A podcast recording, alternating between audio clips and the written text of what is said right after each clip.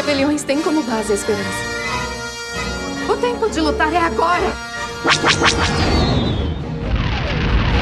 Somos o Garotas Rebeldes Podcast, da Cast Wars Network.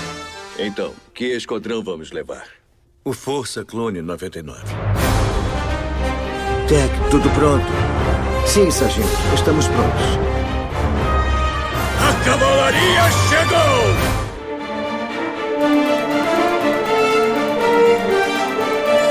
Bem-vindos, garotos e garotas rebeldes, a mais uma missão. Hoje estamos de volta em clima de rebeldes, em clima de rebelião, para falar daquele esquadrão que não é nada típico, nada padrão, totalmente fora do padrão, nosso querido Batch. E para essa missão tá aqui comigo hoje a minha parceira de esquadrão, a Bruna. Oi, gente! Hoje a gente vai explorar aqueles que não se definiram ainda como rebeldes, mas são já internamente. Mas estão no caminho. Sempre foram rebeldes, na verdade, né? No fundo, no fundo, eles sabem, eles só ainda não, não conseguiram assumir essa posição. Não saíram do armário ainda. Meu nome é Kátia e hoje a gente vai falar sobre as nossas expectativas para a nova e última temporada de The Bad Batch, a terceira temporada. Então fica com a gente que nós vamos fazer um recap das anteriores e contar o que, que a gente acha que vai acontecer nessa última temporada e na finalização da série. Porque, né, Bruna? Rebeliões são feitas de esperança e de. Sempre voltar das cinzas, como eles sempre fazem. Exatamente. Será que muita gente vai voltar das cinzas aí em Batch? Ah, vamos falar sobre isso agora. Bem, gente, Tá voltando Batch. Esse nosso episódio, ele vai sair logo depois, ele tá saindo logo depois que estreou a temporada. Então, quando você, querido ouvinte, estiver aqui ouvindo o nosso episódio, já terão saído os três primeiros episódios da série. Nós estamos gravando antes, então a gente vai falar um pouquinho sobre as temporadas anteriores e depois o que, que a gente espera da temporada. Mas quem sabe lá do Mundo Entre Mundos, a gente vem aí com o nosso parecer dos três primeiros episódios. Você vai ter que ficar até o final para saber se foi possível acontecer isso, hein, ouvinte? Estamos indo para a terceira temporada aí de The Bad Batch. Nós já tivemos duas temporadas de 16 episódios cada. Ah, as temporadas, elas têm ali uns episódios filler até e tal, umas missõezinhas mais isoladas, mas a gente aprendeu a não subestimar esses episódios, né, Bruna? Porque às vezes num episódio que parece uma aventurinha boba, lá no final volta com um negócio super importante, né? Exato, às vezes a gente não dá nada para aquele detalhezinho e no uhum. fim era a chave de tudo. Aham. Uhum. estamos falando de vocês mesmo.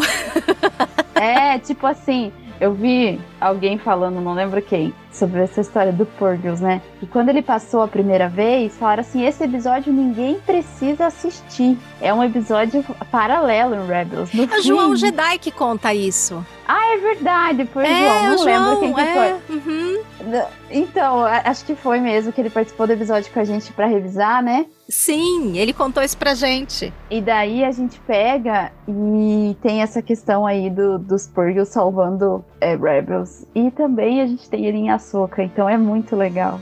E Batch é criação aí também do Dave Filoni com a Jennifer Corbett. Ela tem sido muito ativa e muito importante em toda a parte de animação aí da Lucasfilm. Ela meio que ficou no lugar do Filoni tocando as animações. Então a gente já tá ouvindo falar muito dela e cada vez vamos ouvir mais ainda falar da Jennifer Corbett e da Carrie Beck, que também participa muito da produção aí das animações. Então, e elas já trabalham com o Filoni há muito tempo e vão seguindo aí a mesma linha. Elas são filhas do Filone, mais umas, porque ele vai pegando os discípulos assim e trazendo. Uhum.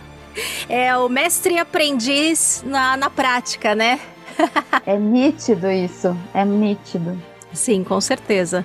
Filone, George Lucas deixou o seu discípulo David Filone e o Filone tá deixando discípulos dele, né? Claramente Exato. elas são discípulas dele aí da parte de. ficando com a parte de animação no lugar dele. Bom, a primeira temporada teve 16 episódios e nessa primeira temporada a gente foi apresentada a Ômega, que se tornou uma parte central né, da, da história. E além da Ômega, a gente volta a encontrar o esquadrão, nosso querido Lot Ruim, o Bad Batch, que a gente já tinha visto lá na última temporada de The Clone Wars, na sétima temporada, que tem um arco lá com eles.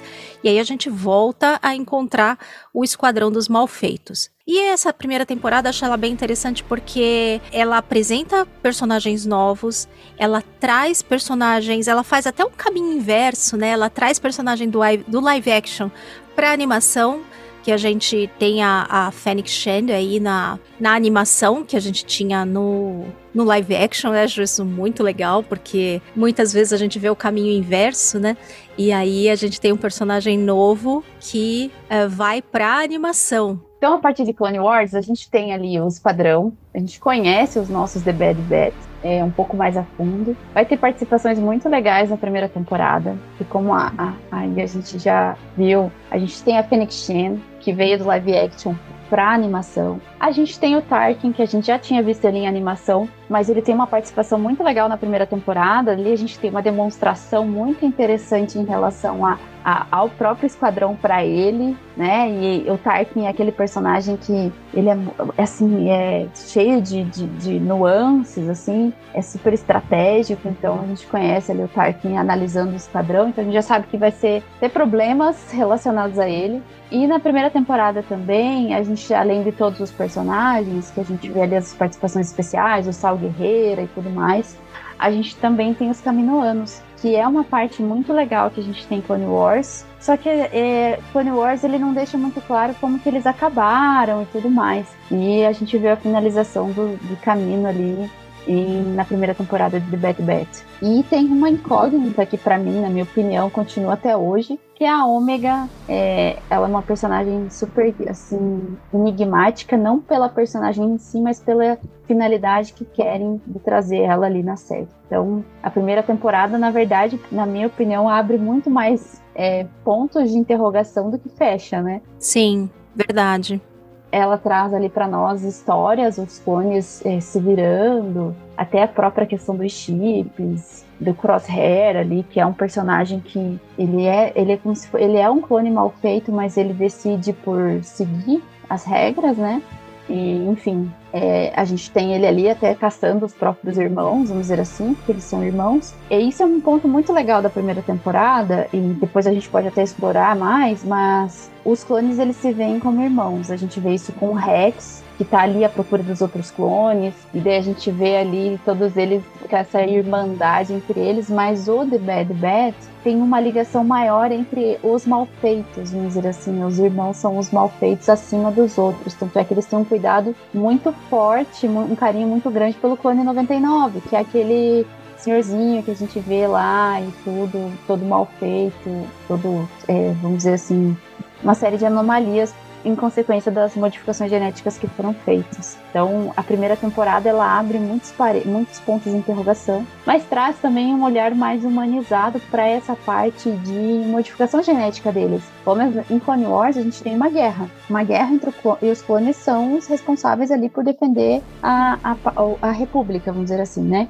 Mas a gente não aprofunda tanto, pelo menos eh, Clone Wars é enorme, gente. Às vezes a gente acaba esquecendo de alguns episódios. Mas a gente não aprofunda tanto nessas repercussões de mudança genética como a gente tem ali é, com os malfeitos. Na, mas assim, não é nem a repercussão para a República ou para o Império, mas para os clones em si.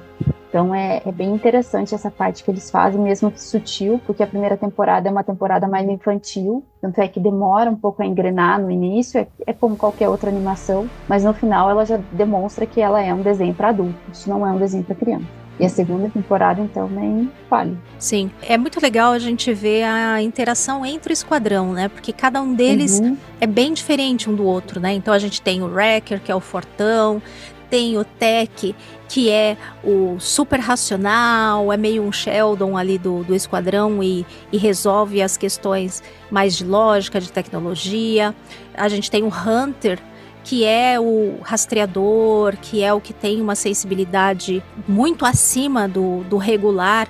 Então ele é o, aquele que faz a, a leitura de todas as situações para eles decidirem o que fazer. Temos o Echo que entra pro esquadrão, né? E ele funciona como um misto de droid do grupo, porque é, coisas que geralmente seriam até resolvidas por um droid no grupo, é o Echo que resolve. E a gente tem o Crosshair, né? Que é aquele ponto de intriga dentro do grupo. Ele é meio que o destoante da, do grupo do Bad Batch, né? Ele começa é integrado com eles, mas conforme a guerra vai se é guerra não, né? Conforme a ascensão do Império vai se consolidando depois da Ordem 66, o Crosshair ele vai ficando mais do lado de lá do que do lado de cá. Ele, ele acaba realmente partindo pro lado do Império ao invés de ficar com o lado do, do esquadrão. E quando a Ômega entra nessa situação, é aí que mexe ainda mais a dinâmica do esquadrão, porque eles deixam de ser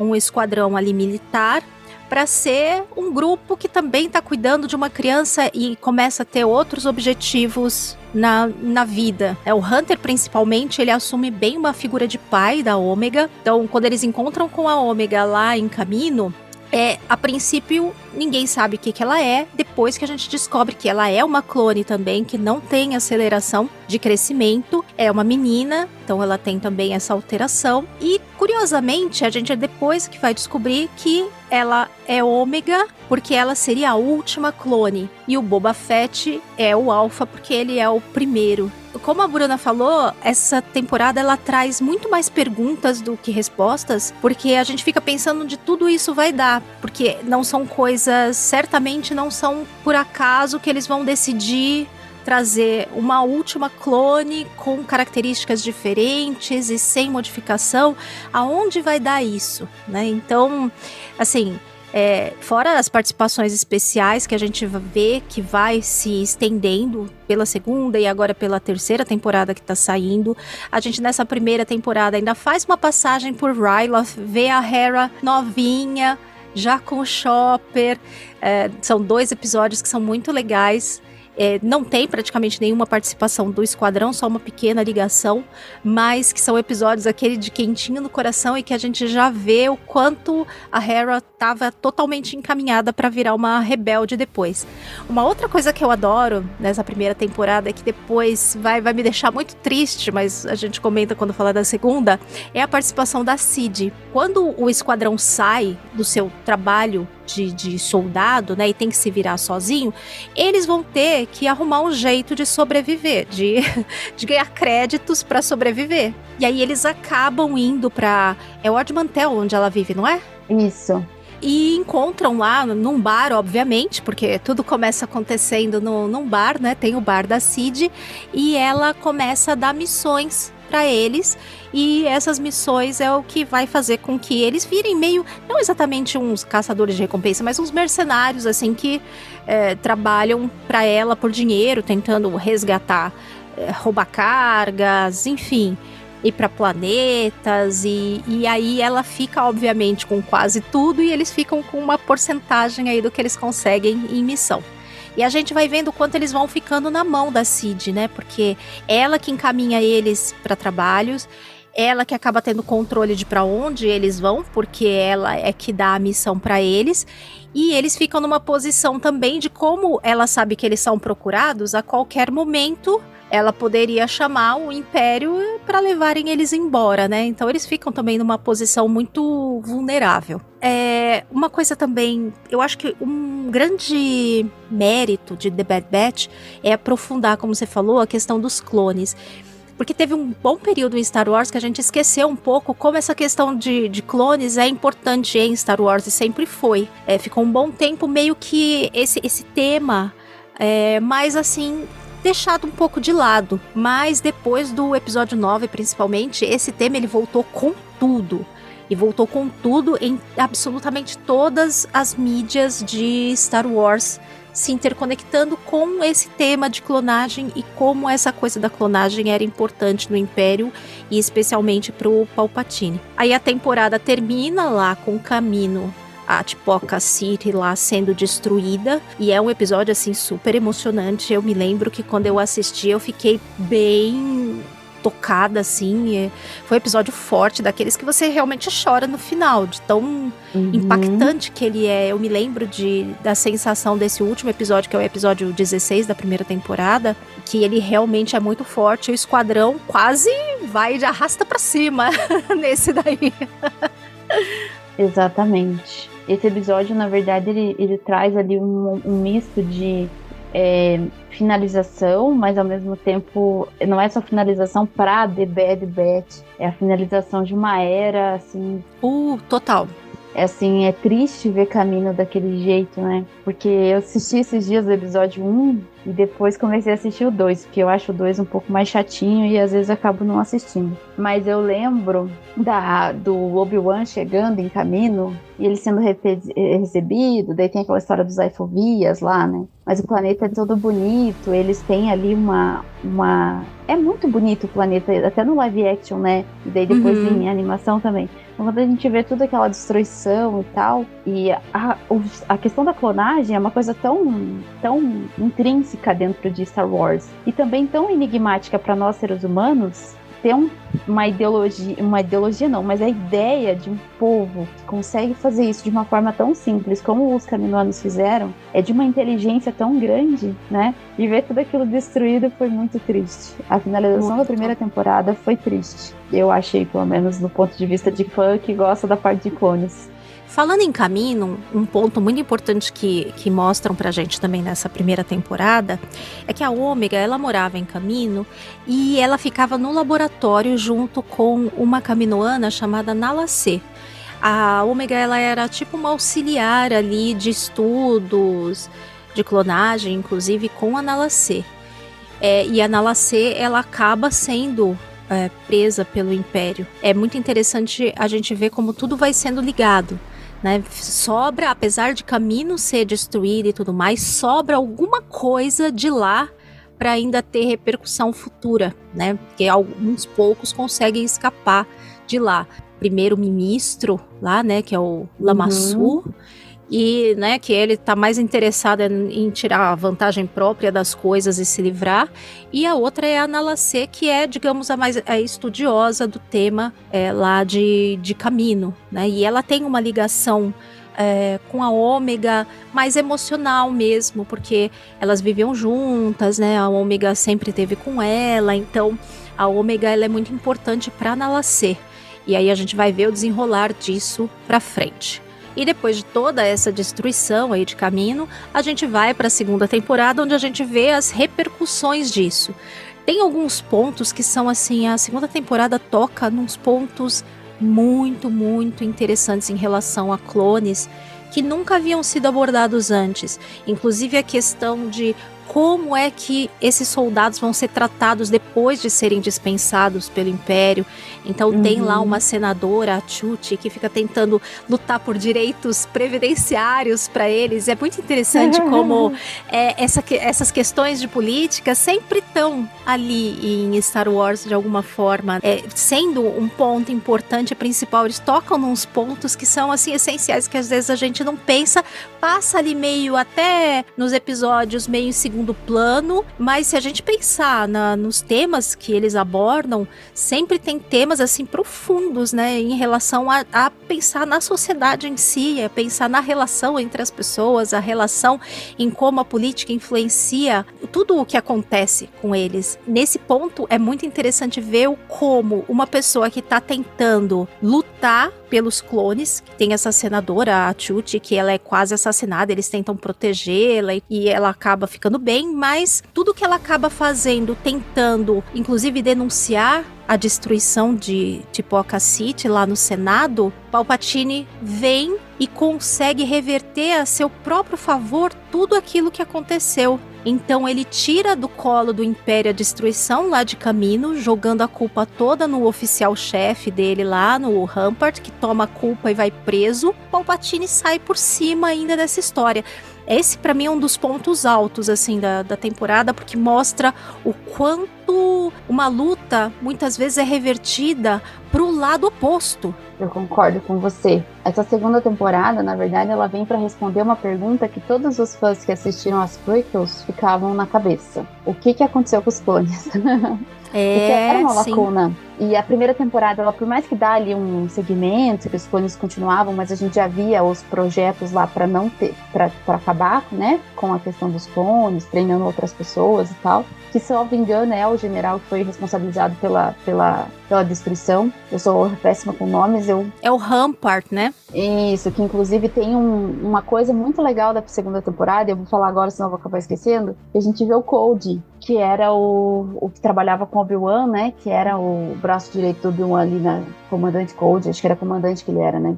E a gente vê ele e a gente vê o quanto essa mudança impactou a cabeça deles também, né? Porque o Chip já não tá mais comandando tudo. O Code ali, ele deserta, né, na segunda temporada. Mas ele abre esse diálogo, o que vai ser dos clones, já que eles não Aham. obedecem mais. Então, a gente tem muito isso. Daí a gente tem aquela questão, e aqui falando, fazendo até uma sequência lógica, que o antes do da Chuchi fazer essa defesa lá no Senado e ter essa, essa vira- reviravolta em favor do Palpatine, sendo que, né, tudo era culpa dele, a gente tem ali esse próprio general aí, o, o Rampart, que descobriram os, que ele que, que os malfeitos estavam vivos. Um dos clones, por essa questão de ser certo, né, de fazer o certo, falou: não, eu não vou participar do teu formulário aí errado, esse relatório tá errado. Eu vou contar a verdade e ele acaba com o cara. Uhum. A gente tem assim uma, os clones eles estão passando assim por uma situação que eles já não tem mais serventia,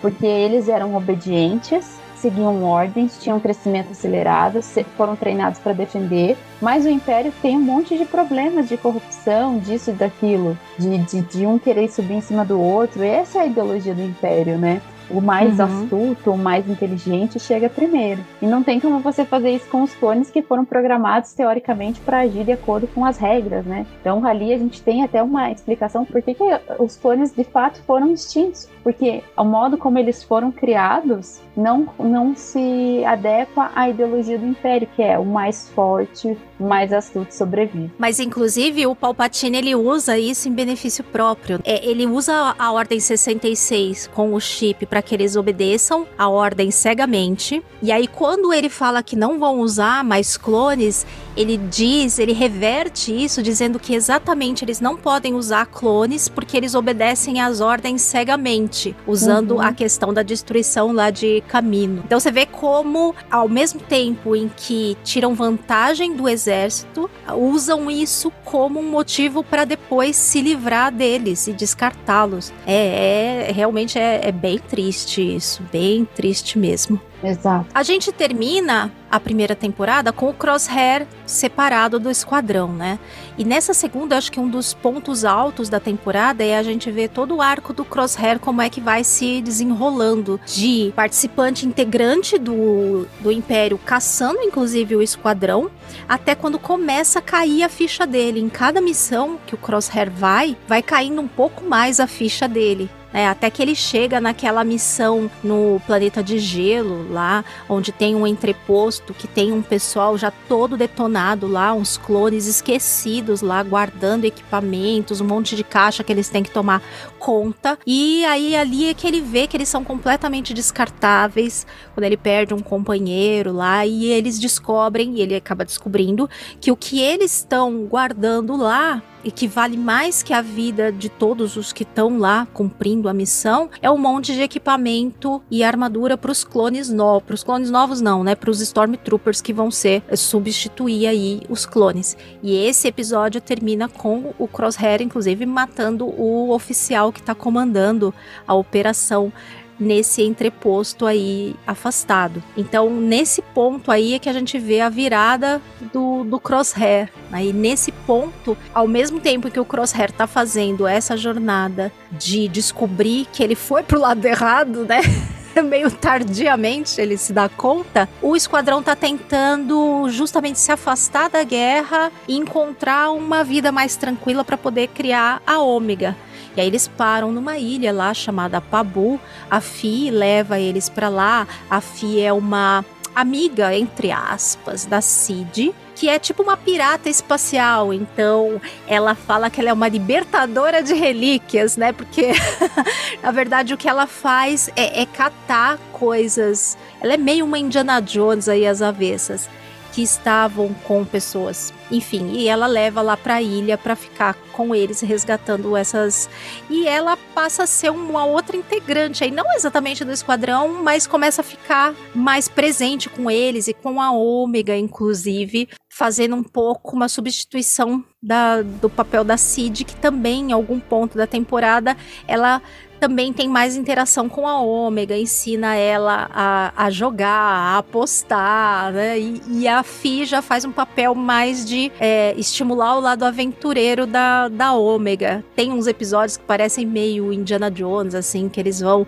é, em templos e, e resgatar coisas. São uns episódios que aparentemente não trazem muita coisa, mas são divertidos, né? Embora não pareçam andar muito com, na história, mas a gente nunca sabe, né? Só que aí vem vindo o final da temporada e o Crosshair acaba sendo preso e cai nas mãos do Hemlock. O Hemlock, ele é tipo um aquele cientista maluco perverso. Então o Hemlock ele é como se fosse uma figura central num projeto secreto aí de clonagem que está sendo desenvolvido no Império. E ele se refugia num Tantes, né?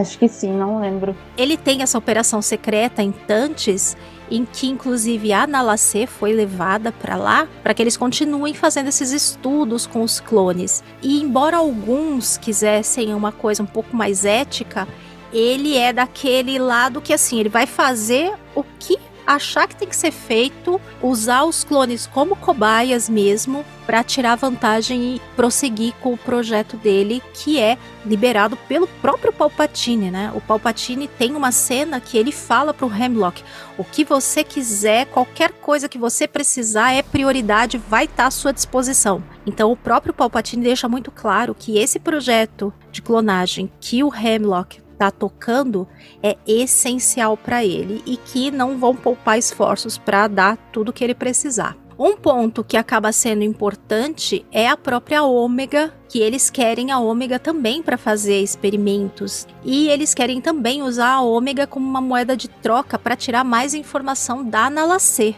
Então nisso acaba que eles vão, voltam a estar atrás da ômega de novo para tentar tanto usá-la como usá-la como uma maneira de fazer a Nalacer entregar todos os segredos que ela não estava entregando, né? Exato, e eu acho que aqui cabe até falar uma coisa muito importante, é que a questão do Bad Batch, essa segunda temporada, demonstra o quanto ele é importante para a gente entender os eventos que acontecem nas sequels, pelo menos na minha opinião.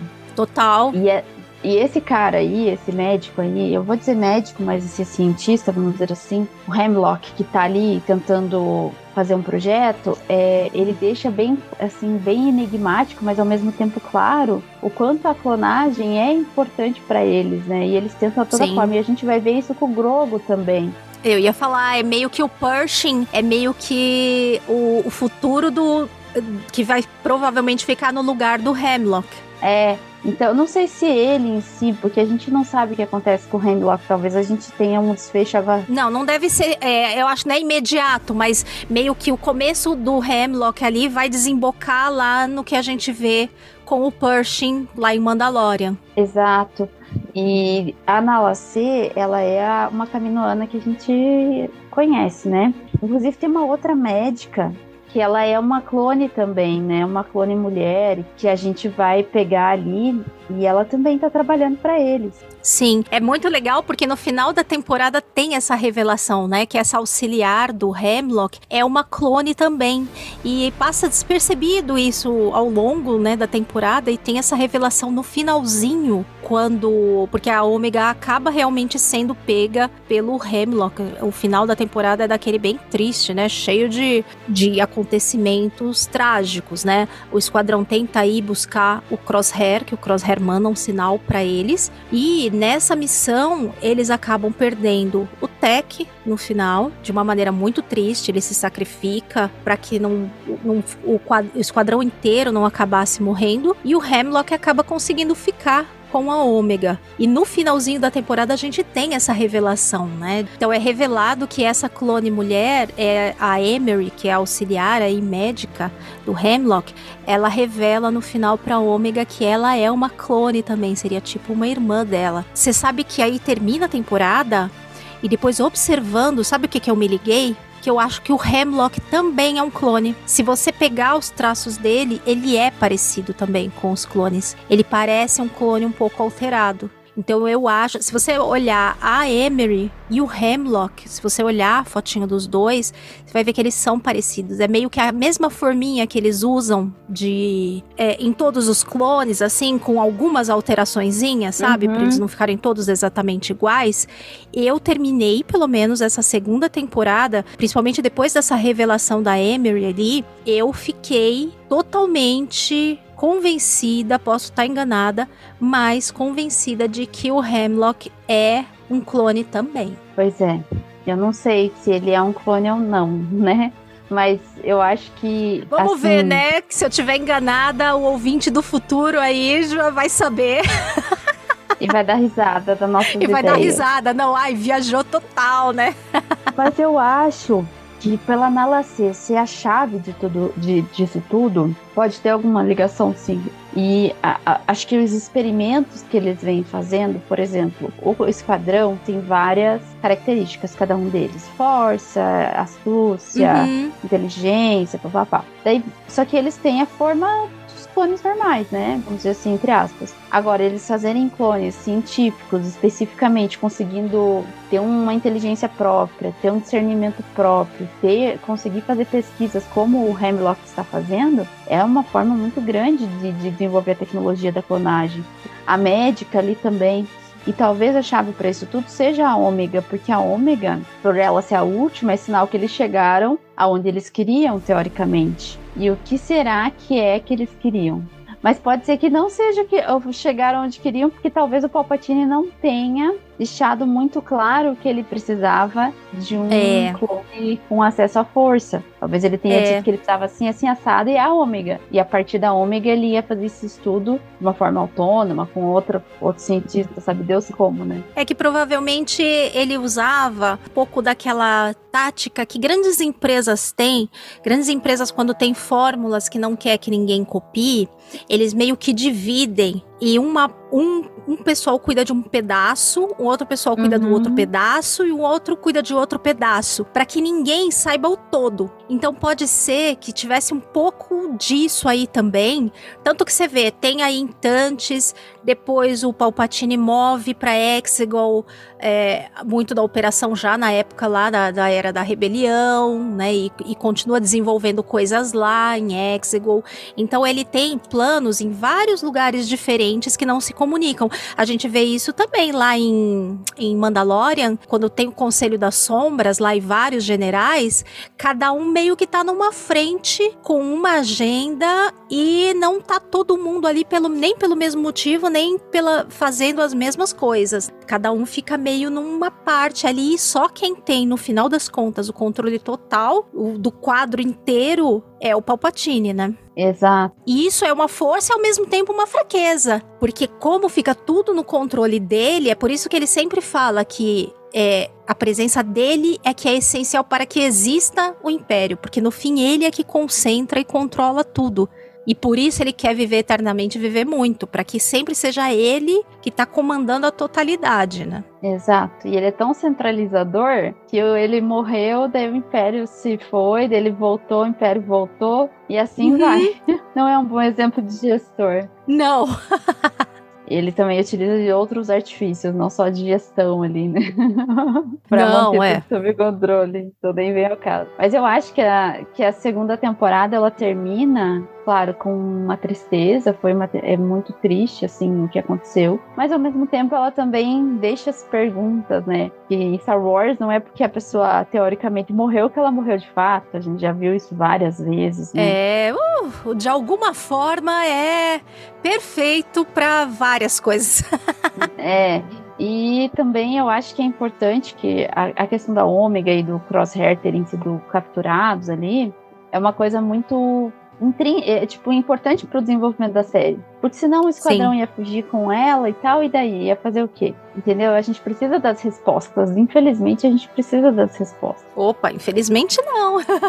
Felizmente, é. porque das respostas que a gente precisa, vezes hum. saem umas coisas interessantíssimas, né? Exato.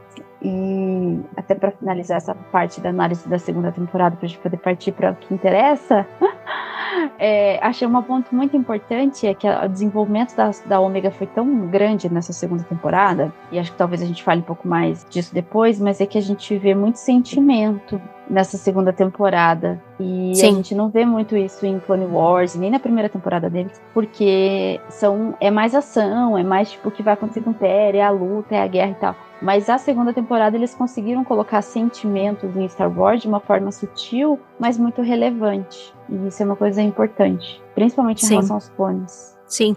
E a Ômega acaba sempre trazendo esse ponto, né?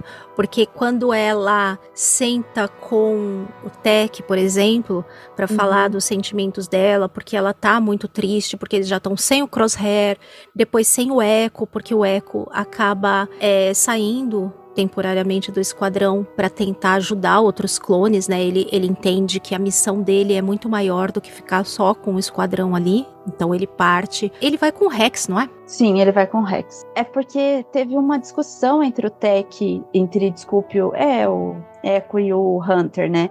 Porque o Hunter ele não queria se posicionar e o Echo queria ele não queria se envolver demais, né? E o Echo ele falava que não, a gente tem que lutar, a gente tem que se posicionar. Então por isso que ele foi com o Rex para tentar salvar mais clones e se posicionar de uma forma contra o Império. Então é, é, a gente vê muito essa coisa dos sentimentos, principalmente via Ômega, né? Na relação dela com o Wrecker, que é de irmãozão, com o Hunter, uhum. que é uhum. meio tanto irmão mais velho como pai, com o Que fica nessa questão de ela ter dificuldade de entender porque ele não sente da mesma forma que ela, e isso é abordado de uma maneira bem legal na, na série, né?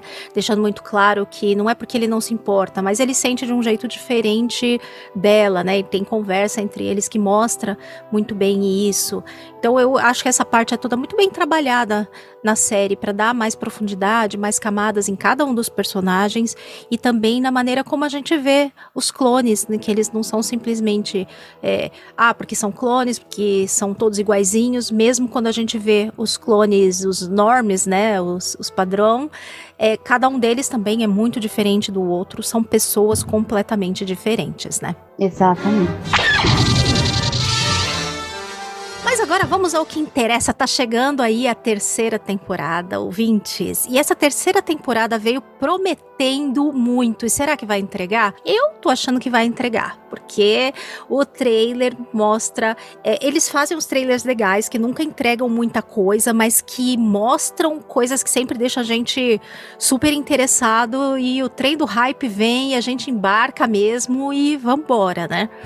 Tivemos mais de um trailer de Bad Batch antes da terceira temporada, é, um maior e outros que só acrescentaram aí uns pedacinhos, mas teve coisas assim que ficou muito claro que essa temporada, que vai ser a última, vai responder muitas coisas, mas também vai ser uma temporada pesada, difícil. Certamente não vai ser uma temporada em que as coisas vão acabar bem, a gente com certeza vai ver um bocado de perdas, um bocado de situações difíceis. Mas a, o trailer já sinaliza pra gente a volta de personagens que a gente já viu em temporadas anteriores, como por exemplo a Fennec, Shand e o Cad Bane então dá para a gente ter aí uma ideia de que vamos ter envolvimento de novo de caçadores de recompensa por aí. E o grande estouro né, de, de é, comentários depois do trailer foi a volta da Ventress, né? Que ninguém esperava, exceto quem? Quem? As garotas rebeldes. Bota aí, uhum. KT2, as muitas vezes que a gente falou que a Ventress ia voltar nos últimos episódios que Irmã da Noite agora também tá em alta, vamos aproveitar e vamos trazer essas Irmãs da Noite aí, vamos reviver aí. Quem, quem sabe não reviver a Sagem? Eu tô esperando agora, depois de Açoka, que vem umas coisas bem doidas, assim, em Já relação pensou? à Irmã da Noite. É, eu acho, hein? Eu acho que tem chance, viu? sei, ela, apesar dela ter um fim aí nesse livro, será que de alguma forma a Ventress pode voltar? Até relógio parado acerta duas vezes no dia, não é mesmo? E aí, Bruninha, o que, que, você achou de, desse trailer aí, todas essas revelações? Você já esperava? Tá ansiosa por essa temporada? O que, que você espera? Então, eu não esperava essas revelações. Mas eu esperava que seria uma temporada bem, assim, emocionante, vamos dizer assim, né? E também acho que vai ser uma temporada que vai responder muitas perguntas, até porque vai ser a última, então a gente quando veio o anúncio da terceira temporada, salvo engano, já falaram, já se falou que era a última, né? Pelo menos na minha cabeça. Sim, é a última. Uhum. Vai fechar aí. Daí eu falei assim, então agora a gente vai ter muitas respostas, e espero eu que a gente tenha, para algumas perguntas que se abriram desde a primeira temporada. Eu, sinceramente, acho que tanto a Phoenix Shen quanto o Cad Bane, eles têm aparecido muito, né? E quando eles aparecem, a gente já sabe que tem relação a caçar alguém, porque é caçador de recompensa. O retorno da Ventress, assim, vamos ver o contexto. A gente já imaginava que ela vinha, porque é uma personagem que o fechamento ali dela ficou meio incerto. Inclusive, o fechamento dela veio num livro, então não foi aquele uhum. fechamento assim, tipo, puxa vida, Ventress morreu, foi enterrada, sacramentada, como alguns personagens a gente tem. Então, não era aquilo cer certeiro, né? Ainda mais trazendo Star Wars. É, eu achei muito legal o visual que ela veio, gostei bastante. Sim, ela não é mais a mulher careca. Não. mas ela. Mas assim, eu fiquei me perguntando. Eu, sinceramente, Bruna, tá? Não gostaria que ela viesse como uma caçadora de recompensas, assim, única, exclusivamente que faz isso, sabe? Eu queria ela um pouco mais, sei lá, eles procurando alguma coisa para fazer ali, ainda mais que agora eles trabalham com relíquia, alguma coisa assim. Eu queria que tivesse mais significado o retorno dela. Não ser simplesmente desenterrar um personagem só para dizer que ele é caçador de recompensas e foda-se, sabe? Eu esperava mais significado para ela. Eu acho que, assim, inclusive o diretor da, da série, ele já veio fazer comentários, né? Ele veio dar uns esclarecimentos depois desse trailer, dizendo que os eventos do livro em que a Ventress teria supostamente morrido, o Dark Disciple, é, eles não vão ser desconsiderados. Inclusive, eles já fizeram ali é, alterações ali, correções no próprio site oficial de Star Wars, é, quando fala sobre a parte da Ventress lá uh, na biblioteca, dizendo que ela teria, é, não lembro a palavra que eles usam, é, que ela estaria supostamente morta, mas é, eles já deixam ali claro de que não era um, um final, entendeu? É, tem até uma, uma coisa escrita lá assim, ah, esse não foi o final da Ventures, uma coisa assim. Então, assim, uhum. eles já deixaram ali. Mas é que, assim, o que eu imagino é, esse momento aí em que tá a série, ela é muito pouco tempo depois da Ordem 66, assim. Ela é ali no começo. Então a gente tá vendo uma coisa que foi mais inicial ali. Então, eu acho que pode sim ela voltar numa coisa bem assim como você falou, Bruna, mas que isso vai deve é só uma introdução para muitas coisas para depois.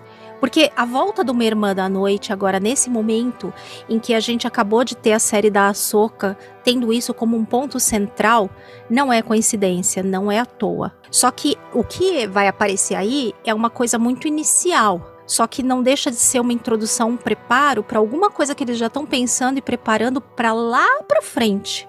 É só para dizer, ó, a Ventre está viva, esperem que vai ter mais coisa dela. Uma outra coisa que costuma ser interessante aí nas animações é que coisas que eles introduzem, assim como o próprio Bad Batch lá na última temporada de Clone Wars, na sétima temporada, elas acabaram sendo uma, digamos assim, uma amostra do que eles iam fazer numa próxima animação. Então isso pode ser uma pista de coisas que a gente vai ter numa próxima animação, porque até o momento, ouvinte que a gente está gravando aqui e tudo mais, a gente não teve ainda notícia de qual vai ser a próxima animação de Star Wars. E acredito que a gente vai ter essa notícia em breve, aí até talvez até o final de Bad Batch ou talvez ali para o final de Bad Batch fique mais claro qual vai ser a próxima animação que vai sair, mas até o momento a gente não sabe. E é muito possível que coisas que estejam aí nessa, nessa última temporada sejam coisas que vão para a próxima animação que a gente vai ter. Então eu tô meio que pensando nisso, sabe? É, a Kátia já tá bem mais avançada do que eu. Ô, Ô, menina, eu tô sempre pensando lá na frente. Tô sempre. se- Às vezes, muitas vezes eu erro redondamente, mas de vez em quando, de alguma forma, eu acerto. Eu, sinceramente, só espero que eles não tenham ah, trazido ela de graça, assim, sabe? Tipo aquela coisa, vamos ressuscitar pra nada. Não, não vai ser. Não iam mexer numa coisa que ia dar tanta polêmica e tanta encheção de saco à toa. Certamente tem um plano maior, sabe? A gente viu isso com o próprio retorno do Palpatine, que, que foi uma coisa super polêmica, que deu muita briga, muita coisa, mas a gente tá vendo o plano maior agora. Não, sim, eu entendo. Só que assim, trazer ela numa, numa, numa finalização de temporada de um de personagens bacanas, com uma carga no sentido de explicar muitas coisas grandes, trazer ela à toa, de graça, assim. Porque, por exemplo, a gente estava até analisando o trailer antes de entrar no episódio. A gente estuda pra fazer. Ai, Estuda em cima parte. da hora da prova, mas estuda. É, hoje foi um pouco em cima. Mas, assim, ela tá com um visual muito desleixado, assim, né? Aquele visual de caçador de recompensa, cabelo. Tem um símbolo no ombro dela que a gente não sabe o que que é. Ela tá com um sabre amarelo, meio desverdeado, assim, cor de catarro, né? Ela tá com aquele sabre meio Cor de vômito. É, exato. Pode ser a qualidade do YouTube, não sei. Mas assim, eu fiquei pensando, espero de verdade que eles tragam ela pra pelo menos eh, dar ali uma introdução pra algo maior mesmo. Se for pra Acho trazer. que sim. E depois, tipo, demorar uma era pra explicar ela- o retorno dela, que ela apareceu aqui, é muito ruim. Porque daí é isso que daí traz o, o dito do, do, do hate. Porque daí ele não vai É. entender, ele não vai lembrar e não sei o quê. Então, eu espero de verdade que ela tenha um- uma aparição, assim, tipo, maior ali, no sentido de pelo menos ter uma finalidade específica, não só caçar os Bad Bats. Até porque, pelo trailer, eles deram muita ênfase nela, na voz dela, na tela É. preta, ela falando, depois a luta. É, e a frase dela é interessante, né? Porque ela, a frase que eles colocam no trailer é ela falando: Ah, eu não tinha intenção de matar vocês, mas tá se tornando. Não lembro se é tentador, que ela fala alguma coisa do tipo, né? Então, alguma. Seja lá o que for que ela tava fazendo, não era a intenção de eliminá-los. Ou nem era essa. a- ela nem encontrou com eles intencionalmente. Assim, meio que tinha a ver com alguma coisa, mas não era o objetivo final dela. Então, não sei, eu tô curiosíssima, curiosíssima pra saber no que que isso vai dar. Eu também. E eu espero que eles realmente deem uma boa utilidade pra ela na série. Porque ela é uma personagem que, de verdade, ter morrido, morrido entre aspas, mas ter tido o seu fim no livro foi um desperdício, É, considerando não, a quantidade de, de, de mídia visual que a gente tá tendo agora em relação às Irmãs da Noite. Eu também acho que era um total desperdício.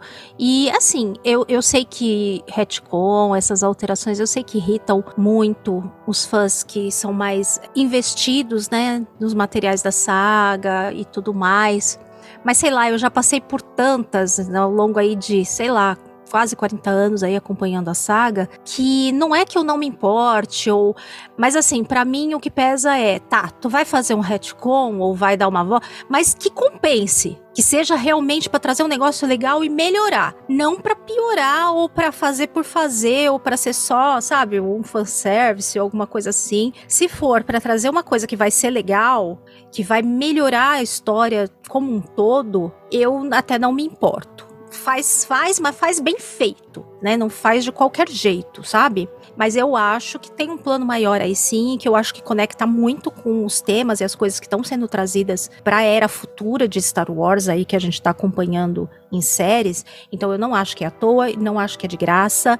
Eu acho que depois quando a gente olhar o todo, vai valer a pena ela ter sido trazida de volta. Assim como podem me xingar aí nos comentários. Não, não xingue nos comentários não, querido ouvinte, mas pode não concordar, mas assim como o retorno do Palpatine tá trazendo uma gama enorme de coisas pra gente ver interessantes, embora tenha sido um retcon também, né? Porque afinal ele tava morto e não tava, mas eu acho que nesse ponto também pode ser a mesma coisa, sabe? É ali meio um retcon, mas que vai trazer benefícios para construção de história e de temas que a gente vai ver que no final das contas vai acabar compensando, mesmo que num primeiro momento seja, ai meu Deus do céu, por que que fizeram isso? Vamos manter a esperança, porque afinal, né? Rebeliões são feitas de esperança e de aguentar os retcons pelos bem, pelo bem maior. É isso aí, Essa é foi isso no aí. Foi, mas vai ficar, ela vai ficar. Bom, mas o que, que essa temporada precisaria responder pra gente? Pra mim, eu acho que tanto- são duas coisas essenciais aí. A questão de como vão ficar e terminar os clones nessa transição, né, pros Stormtroopers. Eu acho que isso a temporada eu acho que vai entregar pra gente. E toda a questão da Ômega, como é que vai ser, né? Por que é que ela é importante nessa história? Pra onde ela vai? Como é que vai terminar isso? Eu espero que eles tragam, sabe, umas respostas pra isso. Gostaria muito que aparecesse na temporada o Boba Fett, por exemplo, porque eles, é, eles têm uma ligação essencial dele ser o Alpha e ela ser a Ômega. Seria muito estranho, inclusive, ele não aparecer. Você acha que ele vai aparecer, Bruna? Olha, eu espero que ele, que ele apareça. Até para explicar a finalidade do Alpha e da Ômega, né? é, porque deve ter alguma ligação nisso. Porque não iam colocar esse nome à toa. Pois é, né? E- E nessa época ele é, ele é bem jovem ainda, né? Porque são 20 anos.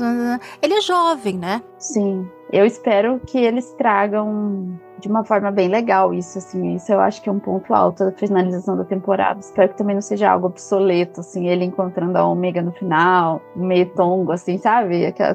Meio só cruzando os caminhos e nada, né? É. Mas pode Exato. ser, viu? Pode ser que de repente eles cruzem o caminho e nenhum saiba nada do outro, assim, sabe? Fica aquela coisa de. É, bom, é que eu imagino que se isso acontecer, é porque eles vão retomar isso de novo depois. É, não sei. Se ficar Ou uma coisa meio assim. Sabe que nem a história da Fennec? que Uhum. meio que aí não tem ligação muito com nada e depois lá na frente ela vai ser a parceira do Boba? Mas sabe o que, que eu acho que pode ser que aconteça? Ele apareça assim, tipo, bem tosco, mas a ômega saiba o significado. Tipo, não precisa deles saberem o. Uhum. Eu, eu, assim, eu, vou- eu, telespectador, eu, fã, gostaria de saber o significado, seja através Ah, da ômega Uhum. descobrindo. Beleza, ela encontra com o Boba Fett. Do da Nalacê falando alguma coisa, né? É, ela vendo de longe, porque a curiosidade. Ou a própria Emery, né? Aquela, aquela outra clone lá da, da parte do Hemlock. Pode ser que por meio dela também a gente descubra muita coisa. Então a gente, assim, eu espero saber o motivo pelo qual eles têm essa alegação. Não necessariamente ver nessa mídia, né? Às vezes a gente tem aí uma outra temporada de Boba Fett, aparece a Ômega Véia lá. Você sabe que eu tava pensando esses dias, eu não sei se a gente começa a pensar, fã de Star Wars é um problema, né? Começa a pensar, começa a dar umas viajadas. Mas você sabe que eu tava pensando que é, o Snoke, pra mim, ele tem um formato meio de clone, assim. Alguma coisa na genética dele deve ter ligação com a genética do que veio dos clones, sabe? Uma mistura ali. Uhum. Eu acho que a, o tipo, não porque ele é, ele é maior um pouco e tal, ok. Mas assim, da, o formato em si da cabeça, rosto do Snoke, tem alguma coisa ali que me lembra o Crosshair, inclusive. Sim, o Snoke ele tem uma, uma, uma coisa meio clone, né?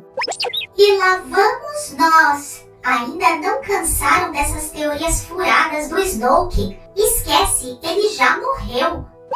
É, ele não lembra. Se você olhar o Crosshair, a cabeça do Crosshair, a cara dele, não Sim. lembra o Snoke. Então eu acho que, que essa coisa da genética que vai dar no Snoke veio já daí, sabe? Então é uma ligação muito, muito interessante que eles estão traçando, sabe? Me parece ser um fio que tá cheio de nó no meio, tá cheio de coisa, mas existe um fio ali que tá ligando, sabe? Então, é isso que eu ia falar que eu esperava da temporada, no sentido deles trazerem significado para tudo isso que eles estão fazendo, né? E A gente Uhum. tá descobrindo como os clones estão se imbo- embora, é, tipo, se acabando. A gente vai descobrir ali, espero eu, ver o, o Rex, porque é um personagem que tem aparecido. Ele e o Echo lá, eles estão tentando salvar os clones, então provavelmente a gente vai ter mais disso. A gente vai ter Uhum. muita aventura. Mas, como a- acho que a Kátia já falou, é um momento muito difícil para ser clone, é um momento muito difícil do Império, onde a maldade, vamos dizer É. assim, entre aspas, né? Mas a mão de ferro do Imperador tá cada dia mais pesada. Então vão ser momentos muito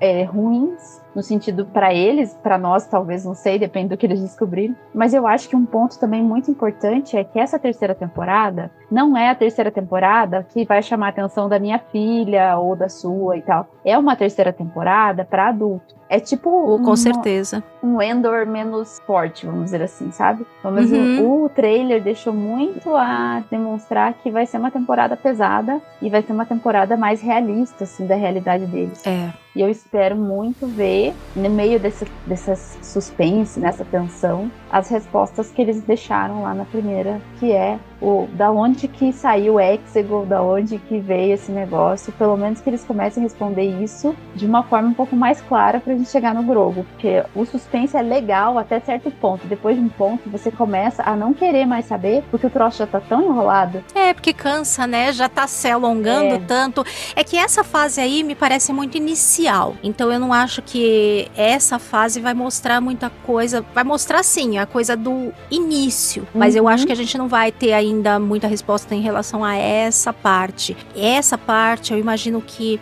que já eu vejo que já é uma necessidade, tá? Mas eu acho que eles têm que começar a sair um pouco da era de Clone Wars e entrar com mais conteúdos da era da rebelião, de expandir da era da rebelião, porque essas respostas, elas estão no período da era da rebelião. Elas não estão no período de Clone Wars, elas estão um pouco mais pra frente. Então tá na hora deles avançarem um pouquinho mais no tempo, sabe? Porque a gente tá tendo muito conteúdo da época de Clone Wars, aí aí sai Tales, aí sai Clone Wars, aí sai Bad Batch. Tá na hora do próximo passo eles avançarem um pouquinho mais, porque aí vai dar pra contar coisas de um pouco mais pra frente que vão fazer ligação mais direta lá com a Soca, com o Mandalorian. Então tá na hora deles avançarem um pouco mais no tempo aí, sabe? Falando nisso, o que, que você acha que vai ser a próxima animação que a gente vai ter? Pois é, gente. Eu, sinceramente, gostaria muito de uma animação da Era da Rebelião ali, mas a gente já teve Rebels. E eu acho, já fazendo um gancho com o que você falou, que é um momento ali, é um período crítico para o fã. Qualquer retcon, qualquer coisa que eles mexerem É delicado. e sair da linha do trem, porque, tipo assim, o fã, fã raiz aí, o chato, cara, ele não liga pro que veio antes, ele não liga pro que veio depois, ele aceita e curte e, tipo, vai agregando gente e as pessoas vão se agregando, mas o fã ali das- da- do ano 70, ali, 80, que é muito canônico, muito xiita, se mexer em alguma coisa, ele vai se incomodar. Então, É. eu assim, Rebels já foi uma, uma, uma tacada de sorte da Disney, porque Rebels foi uma animação que ninguém dava nada, a primeira temporada é infantil, então foi assim uma temporada que muita gente não pegou, mas depois ela foi ficando tão boa, tão boa, tão boa, tão boa, que foi uma tacada de sorte enorme. Rebels é, para mim a melhor série é, de animação do, do Disney é a Rebels. Pra mim eu também. gosto de Clone Wars, mas Rebels é melhor. Então, eu gostaria de ver mais essa época, principalmente dos planos do Palpatine, porque a gente vê muito do lado da rebelião, mas a gente não vê do lado do Império. E aqui, até falando assim sobre a animação em si, eu gostaria de ver uma animação relacionada ao Sith, mas falando mais dessas coisas, explorando mais o lado Sith, explorando Sim. mais o lado sombrio. A gente vai ter aí a Colite que vai trazer algumas questões do lado Sith mais antes da, da- Uhum. da nova Repu- da velha república, ele vai trazer ali da, da 150 anos ou 100 anos, não lembro, antes do, do- do episódio 1, né? É isso? Não, nem vai estar tanto, não. Acho que ela vai estar 40, 50 anos antes do É, episódio eu vi um 1. negócio de 100 anos essa, essa semana no Instagram, então eu fiquei perdida. É, já falaram Eu fiquei perdida, confesso que eu não lembro. 100 anos, mas acho que não vai ser tanto, não. Porque eu tinha Que visto não vai ser 30, tanto. 40 anos, daí eu vi 100 anos, eu falei, cara, não lembro quantos anos que é, então não vou. Depois, se vocês souberem, deixa aqui nos comentários pra gente tirar essa dúvida. Mas a gente vai ter a Colite, que vai explorar o Sith antes dali da- dos acontecimentos do Ameaça Fantasma. Mas eu gostaria muito de ver o Sith do ponto de vista do Palpatine, sabe? As magias ali, Uhum. porque eles têm os caras, ele tem aqueles caras que seguem eles, Os acólitos, né? isso, daí depois você tem Exegol, poderia ser assim, tipo Tales que eles fizeram curtinho. Poderia ser uma animação mais curta, expli- expli- explicando um pouco. É, Eu poderia. Tem o Tales of the Jedi, podia ter o Tales of the Sith. É, exato. Porque aí poderia trazer histórias de outros Sith e outras conexões. Poderia ter episódio do Maul, poderia ter episódio é, do, do. Bom, é que do Doku eles colocaram no, no Tales of the Jedi, mas é porque é- são umas histórias muito ligadas ali com os Jedi, né? A gente não tem uma separação, porque tanto o Maul quanto. O Maul nem fala, porque o Maul foi treinado pelo Dukan ali uma época, daí depois. É, pelo Dukan, pelo Palpatine, mas ele não parece ser muito explorado, assim, né? Ele não parece ser conhecedor da magia Sith. Eu queria ver mesmo dos acólitos ali, que são cheats. É, mas ele é irmão da noite, né? Eu sei, mas é que, tipo, não, Então, eles não são Sith. Tem um outro né? lado aí que poderia ser explorado dele. Ah, mas aí eu acho que já entraria mais uma série sobre as Irmãs da Noite, que seria uma outra animação muito legal também. É que, é que assim, eu não vejo eles fazendo tantas coisas. A gente tem as coisas meio em doses homeopáticas, né? Porque a gente quer que Sim. faça disso, daquilo, daquilo, daquilo outro, mas também não vem tanta coisa assim. Eu não sei, eu acho que se eles seguirem muito do que a linha dos quadrinhos tá fazendo, eu acho que dá, dá bom, sabe? Se eles Uhum. seguirem, por exemplo, que nem a gente teve Rebels. É, mas eu digo fazer a Era da Rebelião, mas um pouquinho mais pra frente, sabe? Porque Rebels, no fim, ela é anterior, ela termina ali, período que começa a trilogia clássica, né? Então tem Sim. ali uns 10 anos, período da trilogia clássica e mais um período até chegar em Mandalorian, tem mais ou menos uns 10 anos aí que poderiam ser explorados, mostrando o que tá acontecendo em vários lugares, passando um pouco por personagens principais também, coisa que os quadrinhos fazem, né? Até no- nos quadrinhos a gente tem é, linha de caçador de recompensa, né? Então tem várias séries que saíram de vários pontos da galáxia. E eu acho que se eles fossem meio por essa linha em animação, mais ou menos como as histórias que os quadrinhos estavam contando desse período, eu acho que seria muito legal, sabe? É, eu também acho. Acho que vai ser uma. Seriam animações assim bem interessantes. Até pra Né? gente se ambientar, né? É, então, é, eu espero que eles tragam uma animação desse período e de repente poderia ser uma ótima também, já que fizeram a Young Jedi Adventures lá da época da Alta República, mas que é bem infantilzinho mesmo, é, é para quem assiste, sabe? Patrulha Canina, é pra quem assiste, é pra essa faixa de idade. Eu acho que poderiam de repente fazer uma animação Alta República estilo Clone Wars, assim, para um público mais intermediário, um pouquinho mais velho, até jovem, né? Não tão infantil, né? Mas uma, uma coisa mais puxada para um público um pouquinho mais velho, mas também da, da, da Alta República. Eu acho que isso poderia ser muito legal e poderia até estimular depois as pessoas a irem mais atrás de coisas da Alta República, dos livros e tal, que tem muita coisa boa. Então também poderia ser uma, uma opção legal para fazerem, né? Mas vamos, vamos ver. Logo, logo a gente vai saber. E pra você que ficou até o final, nós temos aqui um prêmio. Viemos lá do Mundo Entre Mundos para trazer as nossas impressões sobre os três primeiros episódios de The Bad Batch terceira temporada. E sempre vale o aviso, né? Alerta de spoiler para quem ainda não ouviu, não viu a terceira temporada, os três primeiros episódios. Assiste e depois você confere a nossa opinião. E aí, dona Kátia, o que, que você achou? Menina, eu tava naquele trem do hype que a gente comentou quando gravamos as expectativas, né? E me atendeu com larga folga a minha expectativa. Inclusive, eu achei que esses três primeiros episódios andaram muito rápido, assim, com várias coisas que eu achei que, sei lá, que ia demorar pra resgatar ômega, várias coisas assim. E eles já andaram rapidinho com a história. Então, amei, amei. Ah, deixa eu dar só um pequeno serviço aí da, da temporada antes né, da gente eh, falar um pouquinho dos episódios. Esses três primeiros episódios, eles têm o nome de Confinada, escrito pela Jennifer Corbett. O, o- o segundo é o Caminhos Desconhecidos, aí escrito por ela e também pelo Matt Michonevitz. E o último é o Sombras Ditantes, que também é escrito aí pelo Matt. Foram três primeiros episódios que deram uma duração praticamente de um filme, ficou bem completinho. Foi mais ou menos um arco completo, os três. Então, assim, valeu muito, muito a pena esses três primeiros episódios. A temporada começou com tudo. Eu também achei, concordo com você. Eu assisti um pouco mais rapidinho, porque quarta-feira é um dia mais agitado, né? Mas eu acho que vale super a pena. É, por mais que eu tenha assistido rápido, eu já fiquei bem ansiosa, animada. O primeiro episódio eu gostei, assim, o segundo também, mas o terceiro foi o hype lá em cima. E para aqueles que reclamaram e reclamarão e reclamam, a gente não liga. Brincadeira. Mas assim, eu acho que o que eles estão fazendo, gostando ou não gostando é, do 9 ou dos, dos 7, 8 ou 9 das sequels aí, né? Se era plano pré-feito, se não era, se estão tapando o buraco agora, não me interessa. Não importa. É, exato. É, tem ficado um trabalho muito legal. E assim, se caminhar do jeito que a gente espera que caminhe, né? Depois desses três primeiros episódios aí, vai ser um desfecho muito interessante para sequels. Eu acho que a gente vai ter muita coisa ainda para comentar, muito Garotas Rebeldes para de debater aí. Mas eu acho que a terceira temporada de The Bad Batch mostrou a que veio. Só nesses primeiros três episódios ela já mostrou que não é um desenho para crianças, ele é um pouco mais aí infanto é, juvenil, né? E tá carregado de história. É Star Wars, uhum. cara. É um desenho, é uma série que eles estão conseguindo realmente mostrar que é Star Wars e, e pelo menos para mim me ganhou. Primeira temporada foi arrastando, a segunda foi bacana, muito legal, mas essa aí, essa terceira aí me ganhou. Se continuar assim, tô feliz da vida. Sim.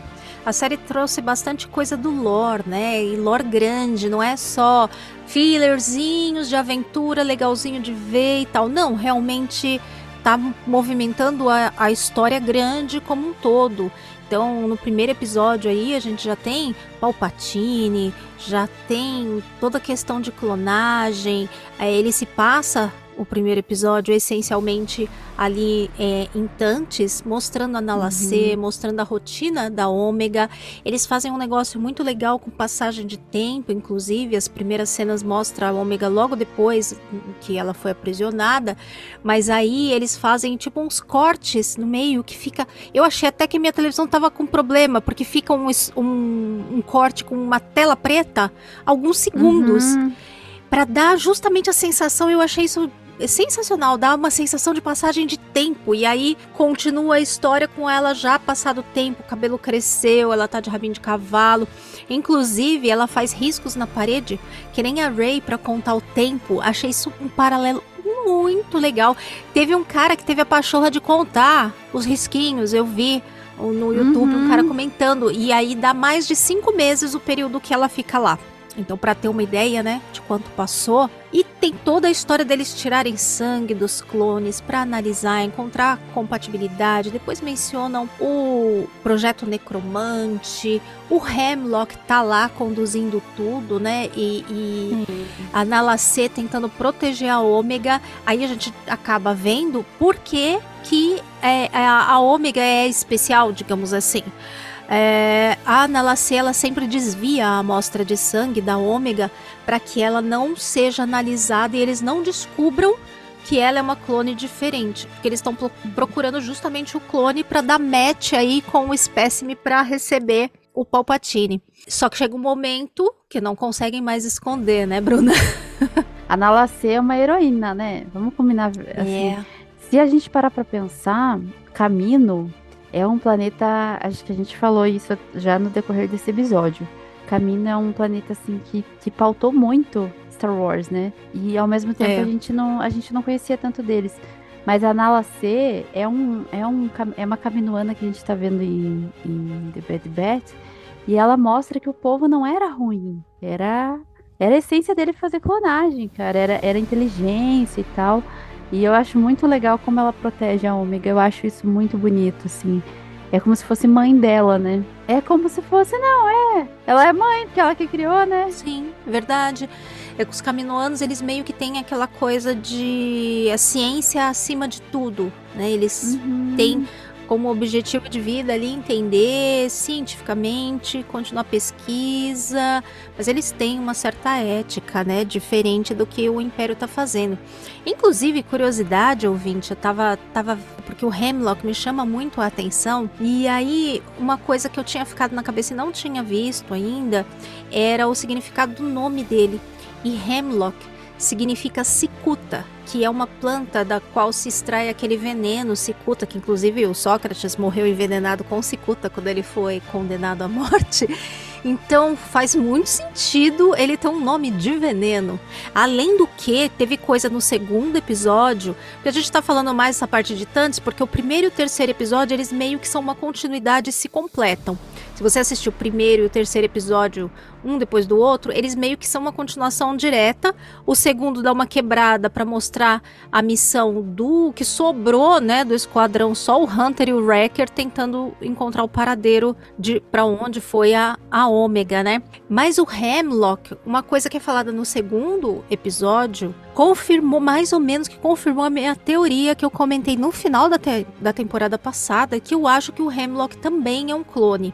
Tanto porque ele tem a mesma forminha, se a gente depois para para reparar nisso, como os meninos que são no segundo episódio lá, que estão na base desativada de onde era um outro laboratório deles que foi explodido lá porque perderam o controle, um experimento lá com as, umas vinhas lá que crescem e viraram uns monstros. Eles mencionam que antes do Império chegar, o Hemlock já estava lá, que eles conheciam. Sim. Então, para mim, meio que ficou até confirmado. Eu não tenho visto ninguém falar disso, mas para mim já ficou meio que pode até não ser, pode até não ser, mas tem várias coisas que para mim já denotam dele ser um clone. Um clone. Eu vi uma pessoa comentar um negócio que eu achei interessante também, que comparou os olhos do Hemlock com os do Snoke, Hum, porque o. Hemlock ele tem um olhão azul, é, os olhos dele são diferentes. Mas tem clones diferentes, né? A Ômega é loira, é diferente, a menina é loira, pequenos detalhes assim, eles até um ou outro sai diferente, né? E o Snoke tem um olhão azul também. Então parece que tem muita mistura de muita coisa aí. que eu tô curiosíssima pra ver onde vai dar, gente. E só o que eu sinto só é que a gente vai descobrir muitas respostas, muita coisa legal, mas não vai avançar tanto pelo período que a série mostra, né? É, vai mostrar um começo ali disso, mas a gente vai ter que esperar até avançar mais pra entender quando que a coisa passou pra Exegol, quando eu acho que vai ter uma virada em algum momento Uhum. de quando vai trocar essa pesquisa tão científica de caminho por magia sombria. Sabe aquela frase que tem lá no episódio 9? Ah, de alguma forma voltou. Ah, não sei o que. Clonagem, magia Sith, magia sombria. Então eu acho que a gente tá caminhando para essa virada, sabe? De começou com a coisa da clonagem, lá do científico, caminho, não sei o que, não tá dando certo, não tá dando certo, vamos partir também para unir as coisas com magia sombria. Aí é que eu acho que entra o papel de, de Exegol e provavelmente Irmãs da Noite, mais coisas aí que devem, devem ainda estar por vir, né? Mas eu fiquei satisfeitíssima com tudo que foi trazido aí né, nesses três primeiros episódios, porque avançou bem a história, já resolveu a coisa da, da Ômega lá em Tantes fugir, porque no terceiro episódio a Nalacê manda ela fugir, dá o acesso aí a ela roubar o datapad, digamos, dela e ela fugir com o Crosshair. As conversas dela com o Crosshair também são maravilhosas nesse período que os dois estão presos. As conversas dela com ele. Eu acho que também ali a parte que ele tá sofrendo, sabe? Que ele, ele optou no início da primeira temporada lá ficar com o Império e tal. Então acho que agora a gente tem ali um Crosshair totalmente diferente e tô ansiosa pra ver ele no esquadrão de novo, sabe? Vai ser diferente. Agora depois desse período que ele ficou preso ali, sendo torturado. Eu acho que é tortura, né? Tipo, não ficou muito claro ali. Mas parece ser torturado. Até tem uma parte que ela vai conversar com ele, que ele tá deitado assim na cama e tal. A mão É. dele tá tremendo, né? O que implica que ele deve estar perdendo, inclusive, a habilidade especial dele de ser um atirador. Exato. Então é meio que como se a identidade do aprimoramento que ele tem de poder especial, digamos assim, tivesse se perdendo também. E quem ele vai ser, né, sem essa habilidade. Então eu acho que tem muita coisa aí pra gente ficar na expectativa dos próximos episódios. Foi, acho que esses três primeiros aqueceram bem o nosso motor. E vamos ver aí o que, que tá por vir. Depois dessa, desse terceiro episódio, só com esse nome, eu só fiquei pensando. Ai, reclamaram tanto, agora eu só quero ver como que vai ser. sim, sim. É, como eu disse hoje numa discussão no nosso grupo de padrinhos lá, estamos num clássico Quem ri por último, porque a gente que tá curtindo, né, e curtiu as maluquices que vieram na, nas sequels, a gente vai aproveitar muito tudo isso aí que estão fazendo. E você também, querido ouvinte, que tá de repente meio aborrecido, abraça a farofa e só vai. Deixa pra lá, muita lógica e tal. Abraça aí, curte, porque essa jornada com certeza vai ser divertida. Se você também se permitir deixar de lado, de repente, algumas convicções, né, que são difíceis muitas vezes de deixar, né, coisas que a gente não gosta, mas tenta deixar de lado um pouquinho para poder aproveitar isso de história que tá por vir aí. E ainda vou dizer até uma coisa, assim, se você não quiser assistir, você tá perdendo, cara, ou menina, mesmo. né? Porque assim, dá uma chance pra você. É, isso é uma coisa que fã de Star Wars precisa aprender. É, não é porque você não gosta de primeira que talvez você não consiga gostar se você entender um pouco melhor o contexto. Se acostumar com a ideia. Tem coisa que a gente tem que se acostumar também com a ideia que não bate de cara bem, não. Às vezes bate meio atravessado. É, e às vezes não é do jeito que você quer, mas se você assiste, tem outra visão, conversa com as pessoas, é, você não que você mude de ideia, não é ser influenciado, mas você começa a ver com outros olhos. E eu acho que isso vai ser uma diferença grande, talvez com a Zabo agora, que a gente entenda mais coisas em relação a como tudo aconteceu, né? Mas eu acho que a gente até falou até demais já. É, era pra ser só um pequeno comentário, mas tem, gente, muita, muita coisa que a gente poderia comentar. De repente a gente faz mais episódio depois, comentando mais geral. Mas assim, pra quem tá na dúvida se assiste ou não, assista, faz uma maratoninha aí das outras temporadas, os episódios, até tem bastante episódio, mas são episódios curtos, vale bastante a pena. É, eu sei que tem gente que também gosta de esperar sair tudo pra ver tudo de uma vez. Se for esse seu caso, também não digo que é ruim, porque realmente tem série que se beneficia de ver tudo de uma vez. Então, se você acha que não vai ter paciência de ficar esperando a história semana a semana e vai ficar impaciente, tudo bem, deixa então pra ver quando terminar tudo. Só que vai demorar um pouco, porque só vai acabar em maio. Mas, de repente, ver esses três primeiros episódios, se eles não te pegarem, que eu duvido, você Uhum, deixa juntar aí pra ver tudo de uma vez. Exatamente. E você, ouvinte, que já tá aí, já viu os três primeiros episódios, conta aí pra gente nos comentários o que você achou desse começo da temporada. Se você tá ouvindo nosso episódio depois que a temporada acabou também, conta pra gente o que você gostou, o que você não gostou e qual é o seu parecer desse final de The Bad Batch. E depois de comentar o que você achou pra gente, querido ouvinte, não deixe de compartilhar o episódio, seguir a gente nas redes sociais, seguir a Cast Wars no Twitter, no Instagram, seguir também o Garotas Rebeldes no Twitter, que agora é Twitter, né? No Twitter, no Instagram, nós somos o arroba Garotas Rebeldes Podcast. E no Twitter, nós somos o arroba Garotas Rebel. Você também pode apoiar a Cast Wars no Apoia-se, entrando pelo apoia.se barra.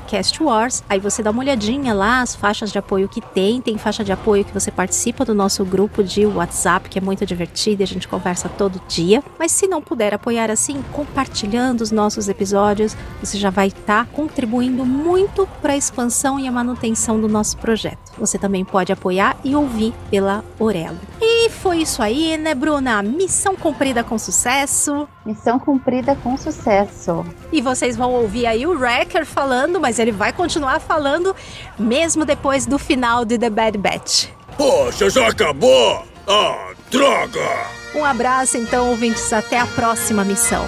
Tchau, tchau. Tchau, tchau.